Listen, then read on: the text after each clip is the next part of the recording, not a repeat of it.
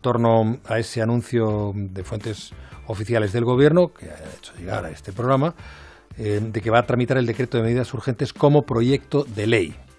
Bueno, el Partido Popular, fuentes del Partido Popular, eh, nos han dicho que eh, esto no es suficiente, que esto no implica un acuerdo con el PP. Han pedido más que eso.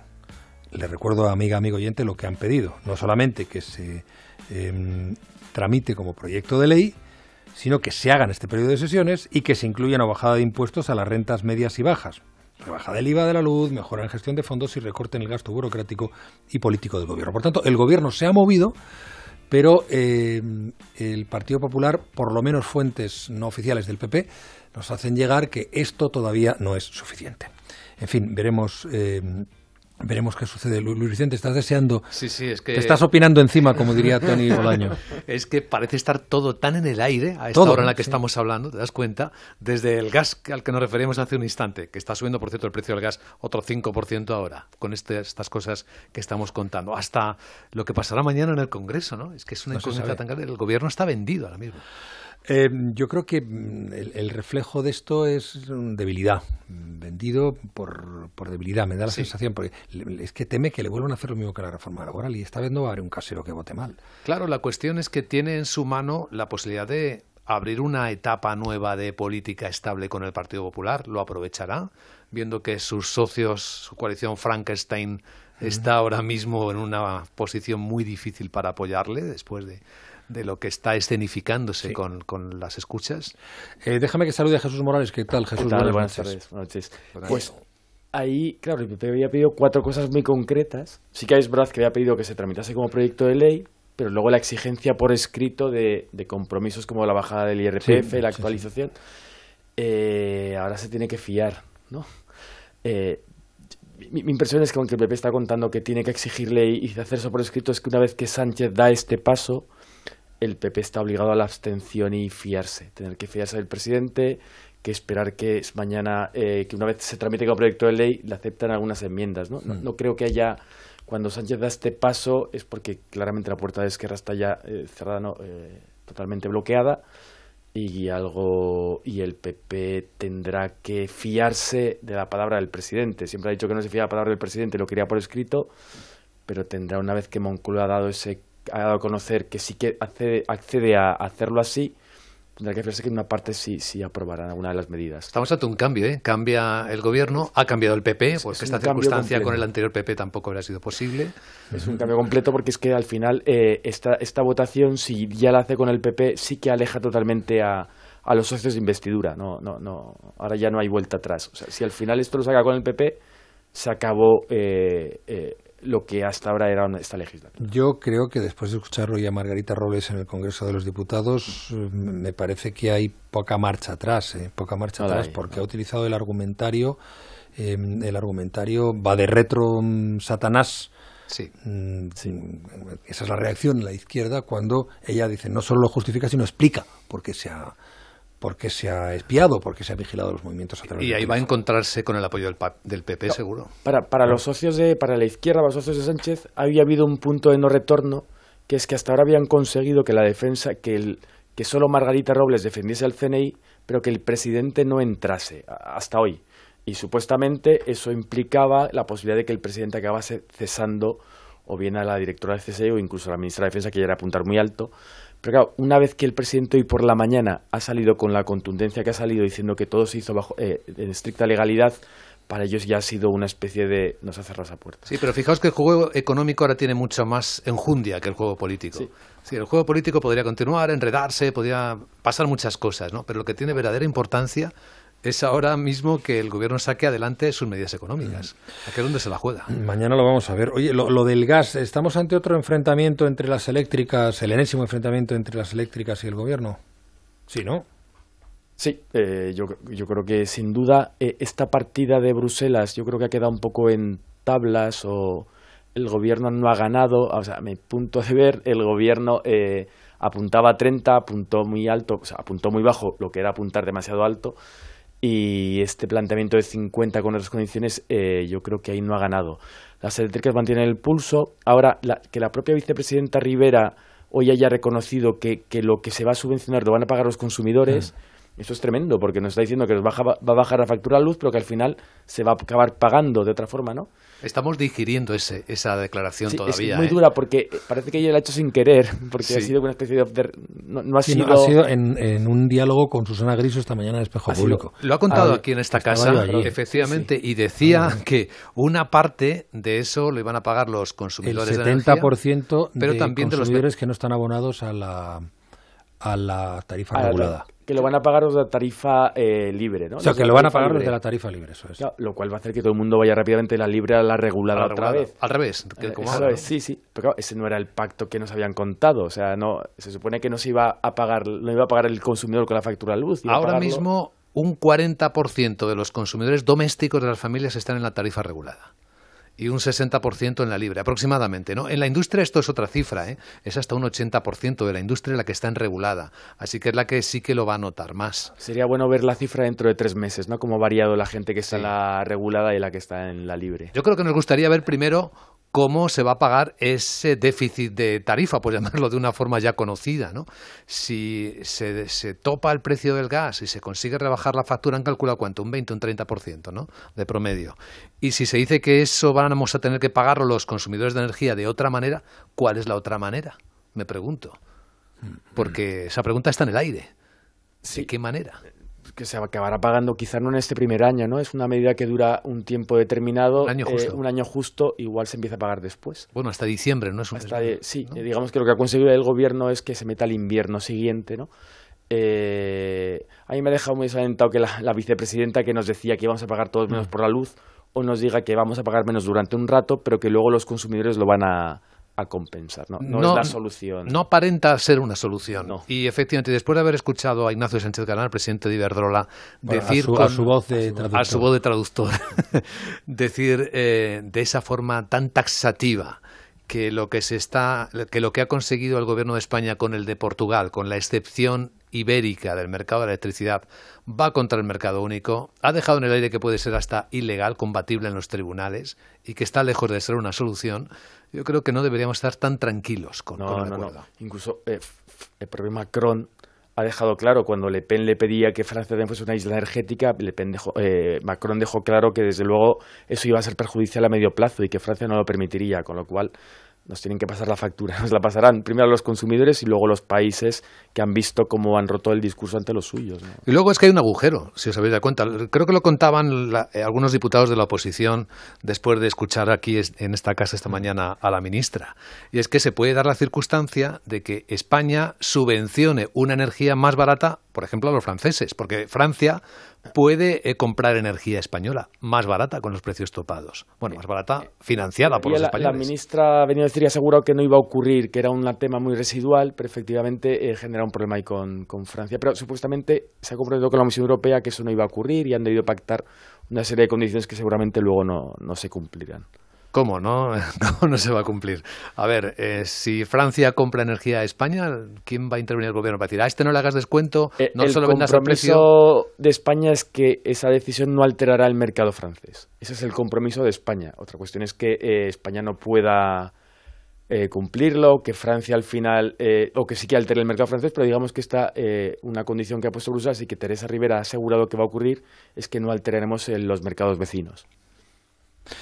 La verdad es que quedan muchas preguntas en el aire, porque fijaos en este enredo que es el mix eléctrico y en esta idea de que España es una isla energética, es verdad que la interconexión con Francia debería estar mucho más, el ancho de banda mucho más abierto. Se esperaba para hace dos años que fuera hasta un 20% de capacidad de, interconexión y debe estar en el 3% o por debajo todavía.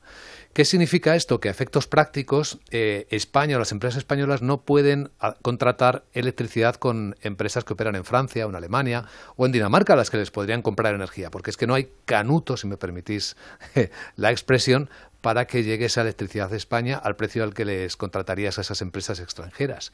Pero también lo curioso del tema es que el precio al que están vendiendo en el resto de Europa es el mismo que en España. Es decir, que si miramos en términos de precio, España no es una isla, y en eso tiene razón. ¿eh? No, no, no.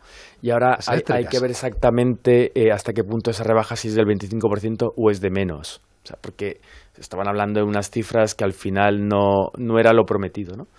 Y si no es lo prometido tampoco habrá tanta diferencia respecto a Francia. Puede ser incluso que de repente ahí empiece a bajar de verdad.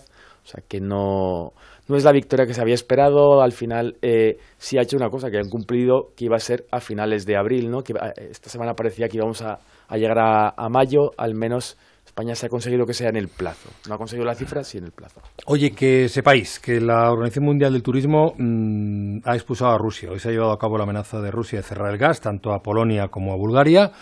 Eh, Hungría dice que va a pagar en rublos, rompiendo un poco. Yo creo que es un poco una cuña que le consigue meter Putin a la Unión Europea. Eh, eh, y la presidenta de la Comisión, que habla de, chantaje de Rusia.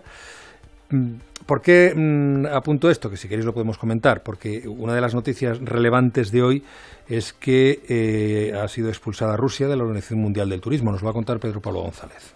Buenas noches, ha sido el embajador de Rusia en España, Yuri Korchagin, quien en la sesión de la mañana ha anunciado ante la Asamblea Extraordinaria que se está celebrando en Madrid la intención de Rusia de abandonar la organización y después ha salido de la sala en la que se celebra la misma para evitar escuchar las críticas a la invasión de Rusia, según han indicado fuentes de la Organización Mundial del Turismo Onda Cero. Ya en la sesión de tarde se ha confirmado la expulsión temporal respaldada por el 78,4% de los votos registrados.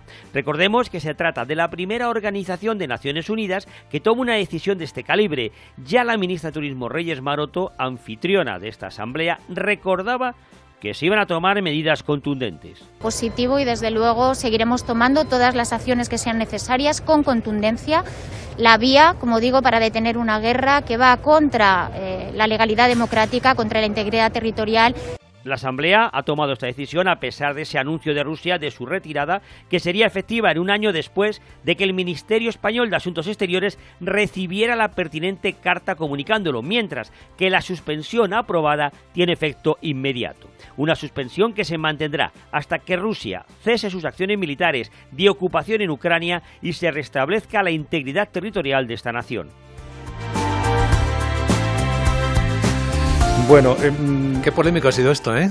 Por cierto, ¿os habéis enterado del lío que ha habido con la OMT? Bueno, ah, no, yo no, pues dámelo. Pues vamos, a, vamos a actualizar el tema.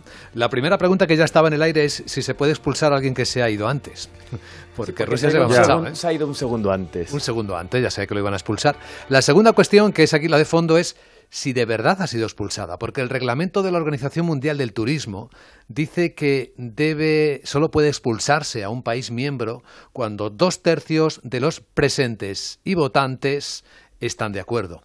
¿Y qué es lo que ocurre con la OMT? que es opaca, ¿eh? o sea, no hay medios de comunicación presentes en las votaciones, no sabemos exactamente qué ha ocurrido. Y la información oficial que ha trascendido es que eh, ha habido 40 países, 40 representantes de países que han votado sí y 11 que no. Pero ¿y el resto, hasta los 98? Se sabe que 7 se han marchado para no tener que votar. Significa que ha habido 40 abstenciones que no se han contado como presentes. De tal manera que si se hubiesen contado las abstenciones, esto lo están contando eh, en Tour, que tienen información muy directa de lo que ocurre ahí, claro, con, sus representantes, si se hubiese contado tal y como exige el reglamento a las abstenciones, no se habría conseguido la mayoría de dos tercios necesaria para expulsar a la Federación Rusa. O sea que no estaba tan claro. No, y, de hecho la petición de expulsarla es que ha sido muy europea. No, ha habido, era Austria, Alemania, Bulgaria, Chipre, Croacia, Eslovaquia, Eslovenia, España. O sea, no, no había, excepto Japón, que Japón se ha unido un poco al sentir europeo, el resto de países no han querido firmar la petición de expulsión. Fijaos cómo da esto una medida de hasta qué punto Rusia no está aislada. Es decir, la abstención muestra un montón de países, 40, tanto, tantos como los que han dicho que sí que hay que expulsarla, que han preferido mm, no pronunciarse. Y ha habido 11 también que han votado en contra. Si no está tan aislada Rusia. Tiene el toque simbólico de que es la primera organización internacional ¿no? Eh, que, que, la expulsa, aunque sea temporalmente y de forma no muy clara si la ha expulsado o no la ha expulsado, pero al menos es el primer paso que se da desde una gran eh, institución mundial eh, de, de, aislar a Rusia, que siempre se ha intentado y aquí en Europa estamos como muy concienciados, se escucha que también en Estados Unidos, pero no había hasta ahora un organismo internacional que lo había conseguido hacer. Aquí eh, la cuestión es, bueno, parece que volverá, ¿no? Que es un poco temporal, que han dejado muy claro que en cuanto se normalice, eh, volverá. Yo lo veo como una cosa más simbólica. Tampoco es, es como un gesto internacional simbólico que no es, o sea, la, Organización Mundial del Turismo tampoco es que sea la, no es la UNESCO, no es la ONU, no, es el Fondo Monetario Internacional, no es, no es el Banco Mundial, es, decir, es, es lo que es. Pero bueno, al menos es un gesto de que ya hemos conseguido, no hay un acuerdo como bien dices, pero al menos ha habido un primer gesto y un paso internacional. Bueno, eh, Nadia Calviño ha anunciado esta tarde eh, que el Gobierno solicitará esta misma semana el segundo pago de los fondos europeos Next Generation, que supone el desembolso más elevado de recursos, con un total de 12.000 millones de euros. La vicepresidenta abordará el reparto de los fondos mañana con las comunidades autónomas en el Senado. Eh, lo, ha, confirmado, lo ha anunciado esta tarde en, en La Sexta, en Más Vale Tarde. Yo mañana voy a estar unas siete horas en el Senado trabajando con las comunidades autónomas para ver cómo agilizamos el despliegue de las inversiones del plan. De hecho, España va muy adelantada y esta misma semana vamos a pedir el segundo pago a la Comisión Europea. Calviño afirma que España va muy adelantada, pero la COE denuncia que apenas han llegado un 25% de los fondos europeos al tejido productivo, eh, a las empresas, vamos. Son datos de su segundo informe de seguimiento de los fondos Next Generation y en España. Mm, por eso eh, pide que se acelere su ejecución, que se incorporen incentivos fiscales y convocatorias adaptadas a las necesidades actuales. Nosotros, a nuestro, mm, nuestro consultor de cabecera en estas cuestiones, cuando se, se vincula a Patronal y Next Generation, pues es eh, un hombre sabio y amigo de este programa como Luis Socias. Luis, buenas noches. Hola Juanra, ¿qué tal? Muy buenas noches. Bueno, Luis es el jefe de proyectos europeos de la COE. Eh, a ver, dice Calviño que, además lo decía también ayer aquí en este programa, que España va muy adelantada en estas cuestiones, pero sigue sin publicar datos oficiales actualizados sobre la llegada de los fondos desde agosto del año pasado. Y como dice el informe de la COE, eh, que lo tengo aquí delante, es solo una de cada cuatro, uno de cada cuatro euros procedentes de Bruselas ha llegado a las empresas. ¿Qué es esto?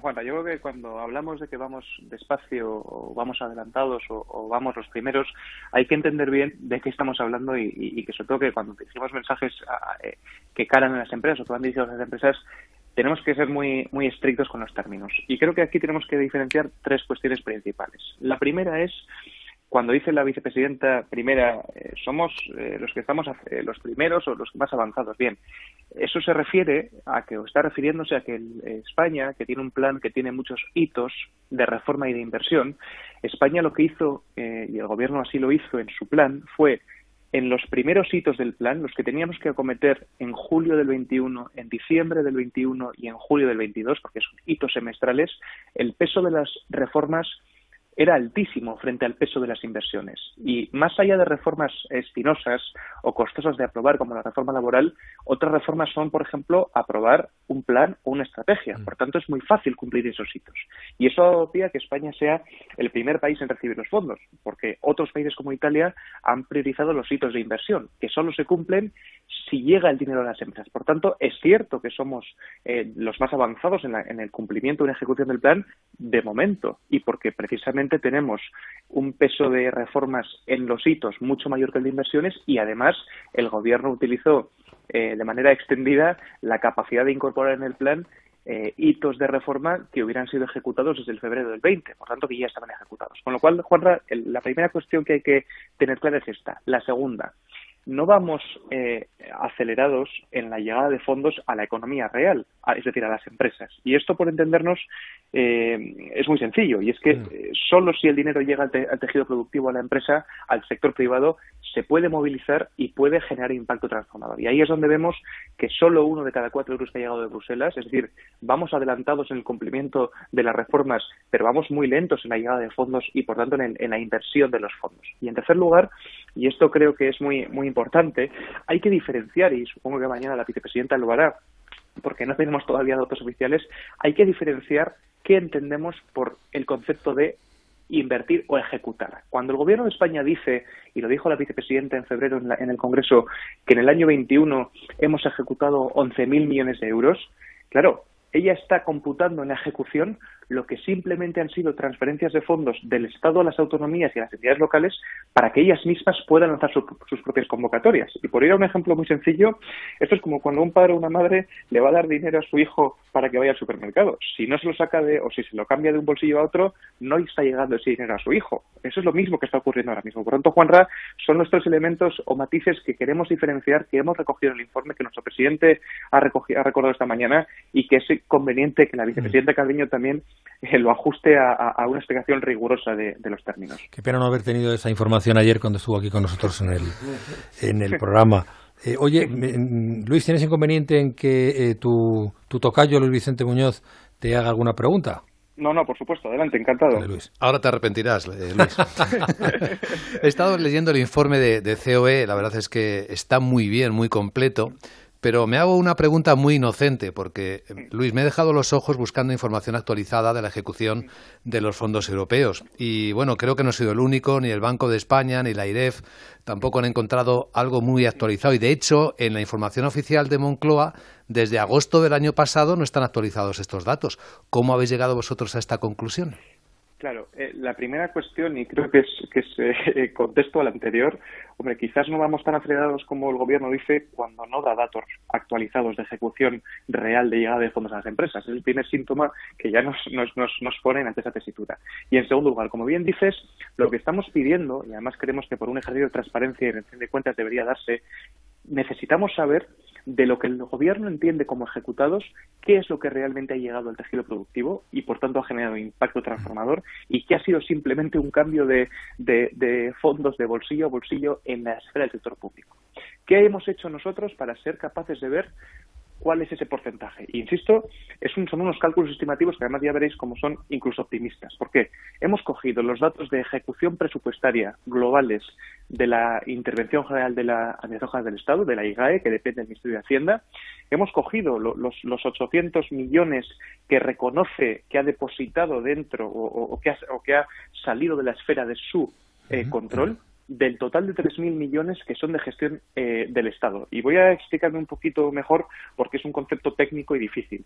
Daos cuenta que los fondos europeos se gestionan en una parte más o menos 45% por parte del Estado, que es lo que recogen los datos de la IGAE, un 50% en los datos de o gestión las autonomías, donde no hay datos que da el Ministerio, y un 5% por parte de entidades locales. IGAE, Luis, discúlpame, IGAE es la Intervención General del Estado, que, debe estar auditando casi en tiempo real todo esto, ¿no? y, claro, y de hecho, ¿qué hemos hecho? como solo hay datos de ejecución presupuestaria integrados de, de, de lo que corresponde al Estado, de esos 3.000 millones, hemos cogido el dato de la IGAE que habla de lo que ha salido ha desembolsado hacia el, hacia el sector privado y lo hemos extrapolado hacia todo el sector público, asumiendo que somos optimistas porque precisamente como lo que más lento va es la asignación de fondos y la transferencia de fondos del Estado a las autonomías, en ningún caso va a ser ese mismo porcentaje del 25% al 27% extrapolable. Hemos sido optimistas por ser rigurosos con los cálculos, ¿de acuerdo? Por tanto, lo que, lo que no entendemos y hemos exigido eh, por activa y por pasiva es que tengamos datos actualizados para ver exactamente dónde tenemos que mejorar. Ese informe como bien habrás podido comprobar, eh, eh, incluye una parte importante de propuestas constructivas. En eso queremos estar las empresas y solo podemos hacerlo o bien porque estimamos con, cálculos nuestros eh, acercados a la realidad que hay o bien porque el Estado nos da los datos y por tanto podemos identificar mejoras. Entonces es una cuestión que es importante y que, y que estamos incidiendo en ella porque nos parece fundamental. Y de hecho, Juanra, tú mencionabas la IGAE, la IGAE es la responsable con la Secretaría General de Fondos Europeos, que depende del Ministerio de Hacienda, de elaborar y generar eh, lo que se llama la COFI, COFI que es la, herramienta de, gestión de fondos, que no está todavía plenamente operativa para su utilización por parte de todo el sector público español, 14 o 15 meses después de empezar a ejecutar fondos. Por tanto, eh, yo creo que es importante que aquello que supone eh, gobernanza y, simplemente que pueda el balón entrar en juego se ponga en marcha cuanto antes, porque si no, no podemos eh, o no nos parece razonable decir que somos los más avanzados. Sí, sí, dale, te, pregunto también, y, mm, Jesús. Una, una pregunta, no quiero ser la voz del gobierno, pero de, alguna forma, eh, ¿se puede decir que la ministra lo que ha dicho, la vicepresidenta, es que España va adelantada? ¿Se puede decir que efectivamente no estamos cumpliendo lo que la ejecución que nos gustaría, pero que respecto a otros países del gobierno, España sí va un poquito mejor? yo vuelvo al inicio de la primera respuesta. Vamos adelantados en el cumplimiento de los hitos del Plan Nacional. ¿Qué hay que entender detrás de esto? Que ha habido países que han querido priorizar en el corto plazo los hitos de inversión, porque entendían que lo que querían era que llegaran fondos cuanto antes al tejido productivo para cumplir esos objetivos de recuperar y transformar la economía. Claro, eso es más costoso porque es más difícil, eh, es mucho más difícil activar convocatorias y gestionar convocatorias eh, que lleguen o que, o que suponga llegada de fondos al sector eh, privado frente a aprobar una estrategia nacional de inteligencia artificial, que aunque sea, con todos mis respetos, muy relevante y que exija cierta eh, interlocución con, diferentes agentes, es mucho más sencillo ese tick o ese check a la hora de, tenerlo acreditado. Por tanto, es evidente, o sí es cierto, que España va eh, primera o adelantada en el cumplimiento de hitos, pero porque España eh, ha sido un país que ha priorizado primero reformas, hasta el 86% era el peso de las reformas en diciembre del 21 frente a inversiones y, en segundo lugar, porque España ha incorporado en su plan nacional del conjunto de reformas iniciales muchas que ya estaban ejecutadas antes de empezar eh, o definir el plan. Por tanto, eh, creo que hay que decir que sí, pero teniendo en cuenta la foto completa y no son una parte de, la misma. Luis, Luis Socias, muchísimas gracias. A vosotros, Juanra, y a vuestra disposición, como siempre. Un eh, saludo. gracias, hasta la próxima, que espero que no sea muy lejana. Hasta luego. Hasta luego. Oye, espera un momento que vamos a ir a lo de Argelia. Vamos a ir a lo de Argelia porque eh, nuestro corresponsal en el Magreb, Antonio Navarro, pues tiene algún dato, por lo menos la información desde, desde allí. Eh, Antonio, muy buenas noches. Hola, muy buenas noches, Juan Ramón. ¿Qué tal? Bueno, eh, advertencia seria, muy seria del gobierno argelino a España, ¿no? Pues sí, parece que, que la escalada va en serio, que están dispuestos a más. Parecía que después de las declaraciones este fin de semana del presidente Tebún, que bueno, el enfado está claro que siguen, que siguen muy molestos con el, con el giro español, con esa carta de Sánchez al rey Mohamed VI en, en, el cambio de postura español sobre el Sáhara Occidental, pero parece que, que habrá nuevas medidas, o por lo menos hoy nos están amenazando desde el Ministerio de Energía. Parece que la advertencia es clara, si España utiliza el tramo de la infraestructura del Magreb Europa, ese gasoducto que el día 31 de octubre Argelia cortó, ese gas que viajaba desde Argelia hacia la península ibérica atravesando suelo marroquí. Si la infraestructura, el trozo, el, tramo del, tubo que conecta eh, España con Marruecos es utilizado en el sentido contrario, desde España a Marruecos, eh, Argelia eh, amenaza con cortar el gas a España.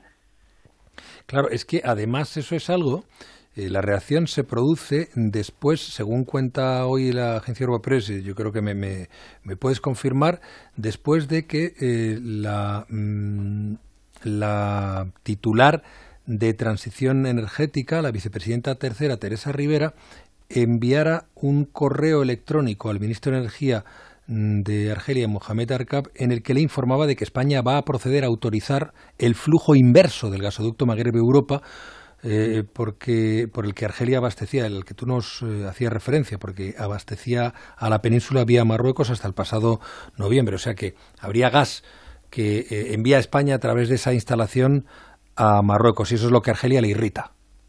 Efectivamente. la ministra, la titular de Transición Energética marroquí, la Benali, en las últimas fechas, también la semana pasada, había advertido públicamente en un mensaje nada velado a Argelia que el gas que Marruecos eh, transportaría próximamente desde España a Marruecos eh, estaba había sido adquirido en mercados internacionales, dando a entender que no se trataba en ningún caso de gas comprado argel, de gas argelino en España. Pero Argelia, sin saber y tampoco probablemente sin tener manera de comprobar si el gas que será transportado desde Marruecos a España, a eh, desde Marruecos, a España en barco, efectivamente primero regasificado en la, infraestructura española y viajando y, de vuelta, traído de vuelta aquí a Marruecos desde España, eh, amenaza sin saber si ese gas será argelino o, puede ser de, otros países, puede ser estadounidense, puede ser de, de, otros lugares, pero la amenaza ya la están haciendo, como digo, sin tampoco tener mucha forma de, de comprobar y de saber de, si llegará una gota de gas argelino a Marruecos. Claro, pero lo que le, lo que le irrita y a lo que pone peros y lo que amenaza esa, esa, esa ruptura de contratos es el hecho de que por sus instalaciones circule gas que va a beneficiar a Marruecos. Imagino que ese es el fondo de la cuestión. Efectivamente. Muy bien, pues hoy. Eh, dime, Antonio. No, nada, nada más. Perfecto, que gracias por tu apunte. Buenas noches, compañero. Buenas noches, gracias. hasta luego. Sea, claro, la, cuestión es esa, la cuestión es esa, no ya que pueda utilizar gas argelino para enviárselo a Marruecos, sino que no, que no utilice su instalación, siquiera eso. Claro, bueno, pero es una instalación en la que han invertido España también, al igual que ha invertido en el, eh, gasoducto del Medgas, que conecta directamente a Argelia con España. Recordemos que el 49% de ese gasoducto es de Naturgy, de una empresa española. Sí, hay, hay ya contactos del gobierno español con varios países africanos y algunos del Golfo Pérsico también. Eh, para incrementar la, la, importación que hace de su gas. ¿no? Eh, es decir que eh, Nigeria ya es uno de los países que más eh, contribuye, Qatar también. no, no me extrañaría que en cuestión de poco tiempo se anuncie eh, algún acuerdo de España eh, con estos países. Con base en Marruecos sería la llegada de este gas. Sí, sí, pero no nos distraigamos. Que si eh, buena parte de Europa y Alemania es dependiente del gas ruso, España es, dependiente del gas de Argelia. igual que parte de Europa está... Sí, sí, sí, no, o sea, no digo que esto sea la solución. Estoy diciendo que España está buscando, sabe que puede llegar que Argelia nos cierre el grifo. Pues eso sería un trama. ¿eh? Y está buscando eh, aumentar los contratos con países como Qatar o como Nigeria. Que no es la solución, que efectivamente, igual que hace mucha Polonia, todo Polonia y más, pero que bueno, eh, será una pequeña tirita. Y un poco ya casi fuera de hora, pero no quiero prescindir del lujo de tener, como cada miércoles, a Celia Ferrero, vicepresidenta de ATA. Celia, buenas noches. ¿Qué tal? Buenas noches. El recuerdo del teléfono del programa 608-962-492 o el correo de la brújula, la brújula arroba onda cero punto es. ¿Todo bien? ¿Alguna novedad en tu ámbito? Siempre las tiene. En mi ámbito por ahora ninguna, pero ya sabéis, no news, good news. por ahora. Me alegro, sí es verdad, es verdad. no tenemos, no tenemos noticias con respecto al tema de las cuotas. Eh, estamos todavía a la espera de que haya algún tipo de respuesta, pero yo creo que ahora los problemas son mayores que esos y esperemos, esperemos que no nos miren otra vez. Bueno, pues Celia, si te parece, vamos. Eh, hoy nos hemos quedado casi sin tiempo a cuenta de estas noticias de última hora, pero no, eh, vamos, no puedo prescindir de ti, como decía antes. A ver, hola, primera consulta. Tenemos. Me encanta eh, Es verdad. Una, una pequeña empresa familiar. Trabajamos mi mujer, mi hermana y yo, y ahora pues se incorpora mi cuñado. Si salimos vivos, lo cual pues está, es una mm, presunción que tiene su punto de razón, si salimos vivos y seguimos siendo familia, en fin, la pregunta es, ¿mi cuñado puede, debe ser autónomo colaborador o contratado? A ver, esta, esta pregunta tiene, tiene su lado humorístico, ¿vale? Vamos a empezar eh, entendiendo que estamos hablando de un cuñado. Pero vamos a hablar, efectivamente, puede ser un autónomo colaborador, ¿vale? Siempre y cuando sea un familiar directo del trabajador autónomo principal, es decir, del titular del titular. Y para ello tiene que cumplir con los siguientes criterios familiar directo, es decir, cónyuge, descendientes, ascendientes y demás parientes del empresario, por consanguinidad o afinidad hasta el segundo grado, inclusive en su caso por adopción también, con lo cual aquí el cuñado está incluido, que estén ocupados en su centro o centros de trabajo de forma habitual, con lo cual aquí también estaría incluido, y aquí viene la parte más divertida, que convivan en su hogar. Ah. Entonces, bueno, y también que no estén dados de alta como trabajadores por cuenta ajena. Entonces, sí que puede ser un familiar, em, sí que puede ser un familiar colaborador que tiene sus ventajas desde el punto de vista de la cuota de la seguridad social, como todos sabemos, porque cotizarían como autónomos y no como trabajadores asalariados, pero al mismo tiempo tendría que convivir con el autónomo titular. Entonces, ahí viene un poco la broma de mm, está bien, pero no sé si compensa tener al cuñado viviendo en casa. Eh, me gusta que hablemos de cuñados en la sección de autónomos. Eh, hola, eh, quisiera saber cómo funciona el tax free para turistas y si todos los comercios podemos aplicarlo. Andrés desde Segovia. Sí, em, ahora mismo, y además hay iniciativas bastante interesantes en este sentido. Es cierto que el tax free es accesible a todos, independientemente del tamaño del comercio. Pero el problema es que, como siempre, la burocracia que va asociada a aplicar el tax free es ingente. Y entonces uno de los grandes problemas es que al final solo lo utilizan las grandes marcas de lujo y grandes superficies, lo que es una ventaja competitiva para ellos y atrae mucho turismo de compras, pero sin embargo para el pequeño comercio de autónomos y pymes, pues es muy difícil Ahora mismo, algunas iniciativas, sobre todo hay alguna startup que ya está intentando que haya un cambio legislativo en este sentido, y ese cambio legislativo viene em, eh, em, invirtiendo, digamos, eh, la carga burocrática, es decir, que no sea el comercio el que tenga que hacer los trámites, sino que sea el propio turista. Hay que decir que mm, aproximadamente un turista en España se gasta 700 euros en cada viaje de compra y que esto para un pequeño comercio podría aumentar hasta un 120% su facturación. Entonces, es un pequeño cambio legislativo que ahora mismo se está eh, negociando con tributos, pero también con la agencia tributaria para cambiar todo el procedimiento. Volvemos a hablar del procedimiento más que de la norma, que es lo que habría que cambiar, y esto abriría un mercado nuevo a muchísimos autónomos del comercio y pymes que bien que lo necesitan en la situación actual. Y la última, em, Celia, me ha llegado una notificación de Seguridad Social que dice que van a revisar si hay que cobrarme los ajustes de cuota o algo así. Eh, que no pagamos suficiente ya. A ver, eh, eh, esto viene porque todavía hay algunas cartas que se han quedado retrasadas, porque como sabéis, de febrero, em, de febrero, creo que fue de febrero a abril, creo recordar, no se aplicó esa subida del tipo que estaba pactada precisamente por el tema de la pandemia. Entonces, em, se pasó del 30,3 al 30,6. Es decir, ahora mismo estaría pagando 294 con un 30,6 sobre la base mínima. Pero en esos meses se aplicó el 30,3, con lo cual ahora lo que están haciendo es regularizar, es decir, 3 euros por los meses que le hayan cobrado de menos. Eso es un poco lo que le puede pasar, pero ya en la mayoría de los autónomos esa regularización ya se ha aplicado. Feria Ferrero, vicepresidenta de ATA, muchísimas gracias. Muchísimas gracias a vosotros, como siempre. Cuídate. Jesús, Luis Vicente, un beso.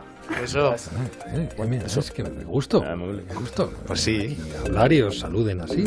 Se la quiera, Celia. No, los tertulianos, de luego, los de la política, que son más serios y tal, pues no, te dan besos ni te dicen estas cosas, ¿no? Ya ves. Ya los, ven aquí, ya Son menos cercanos. están ahí concentrados. Con muy concentrados. Hombre, es que variante, vaya tarde noche que tenemos. ¿eh? Tenemos España en tensión, sí. Oye, eh, antes de irnos, no quiero dejarme. Mañana es el Día Internacional de la Salud y Seguridad en el Trabajo. Nosotros ya tenemos los datos sobre el absentismo laboral que es un asunto que siempre suele servir de termómetro de cómo está la situación. Y aquí lo más llamativo es que la COVID ha cambiado todo el panorama. Caridad García, buenas noches. Buenas noches. El año pasado uno de cada cuatro trabajadores cogió al menos una baja laboral. El absentismo aumentó en 2021 principalmente por el COVID, aunque las ausencias injustificadas cayeron. Eso fue gracias al teletrabajo. Los empleados en remoto cogen menos bajas y más cortas, aunque también es verdad que faltan con más frecuencia sin gestionar el permiso médico. Son las principales conclusiones del informe Infojobs que ha dirigido Mónica Pérez. En el grupo de los no teletrabajadores, la duración de las bajas es mayor, alcanza los 30,6 días, dato significativamente mayor al de los 23,3 días de aquellos que sí teletrabajan. Estudio con motivo del Día de la Seguridad y la Salud en el Trabajo que repara también en la falta de cobertura que han tenido y siguen teniendo profesionales sanitarios infectados con el COVID, infrarrepresentados en las estadísticas, según Ana de la Torre, la secretaria de Salud Laboral de UGT. Durante el 2021 se han registrado 12.462 accidentes de trabajo de debidos a la COVID-19, de los que seis han sido mortales y 17 han sido graves. Fijaos qué infradeclaración hay que con el informe 111 del Instituto de Salud Carlos III, se habían identificado 188.915 casos de COVID de origen laboral. Algo pasa, ¿no? En términos generales, jóvenes y mujeres protagonizan la mayoría de los accidentes laborales y el responsable de salud laboral en comisiones obreras, Mariano Sanz, asegura que esa siniestralidad está directamente relacionada con la precariedad. Un trabajador temporal tiene un 75% más de posibilidades de accidentarse que un trabajador indefinido. Los sindicatos piden inversión inversión, inspección y diálogo social para acabar con esta lacra que el año pasado dejó 705 víctimas mortales. Pues nada, tened cuidado en el trabajo. Cuidado, bueno, vuestro trabajo, el riesgo está en lo que decís. También. Además. Responsables. Pues eh, de verdad, muchísimas gracias como siempre, gracias por haber venido aquí, por estar, Luis Vicente Muñoz, Jesús Morales, un placer. Gracias a ti como siempre. Un placer, buenas noches a todos. Hasta la próxima. Y antes de que os vayáis, que dice el gobierno español, lo ha dicho el, Ministerio de Transición Ecológica, que eh, no le está vendiendo a Marruecos gas procedente de Argelia. O sea que sí le está, que le está vendiendo gas, pero procedente de otros. De, sí, tiene el matasellos de otro sitio. Eh, eso ya nos, nos, lo decía nuestro corresponsal que, que Marruecos no sabe de dónde viene ese gas, pero simplemente no quiere que se utilice ese ese, mm, ese conducto que por otra parte también ha pagado España. En fin, yo creo que va a ser asunto de reflexión también en la tertulia que iniciamos en unos, en unos segundos. Esto es la brújula de Onda Cero.